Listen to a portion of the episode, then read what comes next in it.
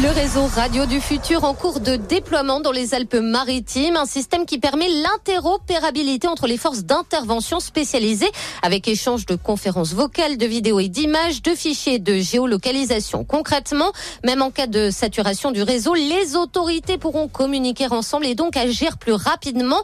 Et ce dispositif est actuellement testé dans notre département en prévision de la Coupe du Monde de rugby et des épreuves olympiques. C'est une décision qui ne passe pas. Les 5 millions d'euros de la métropole Nice-Côte d'Azur pour combler la dette colossale du Grand Prix de France de F1 crée des remous.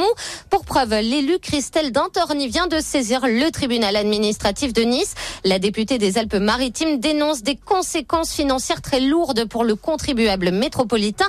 Elle relève également l'absence d'intérêt pour le territoire d'un Grand Prix dans le Var.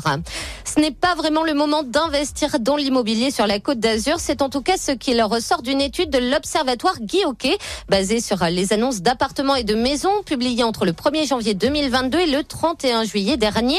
Nice Antibécane se place dans le top 10 des villes où la progression des prix est largement supérieure à la moyenne nationale. Le mètre carré augmente de 7,5% à Nice, 15% en Antibes et 11% à Cannes. C'est une mauvaise nouvelle pour les Aoussiens, mais excellente pour la biodiversité. La température de la Méditerranée a brusquement chuté ces derniers jours en raison du vent. 4 à 5 degrés en moins en l'espace de 10 jours. Cette baisse des températures permet à la faune et à la flore marine de ne pas être trop stressées par les conditions très chaudes qu'elles viennent d'endurer.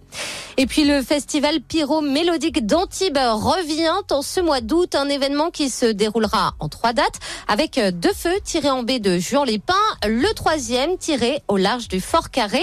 Le thème du prochain spectacle demain soir sera les musiques actuelles de 2015 à nos jours. Idem pour celui du 17 août prochain. Très belle journée à tous à l'écoute d'émotions.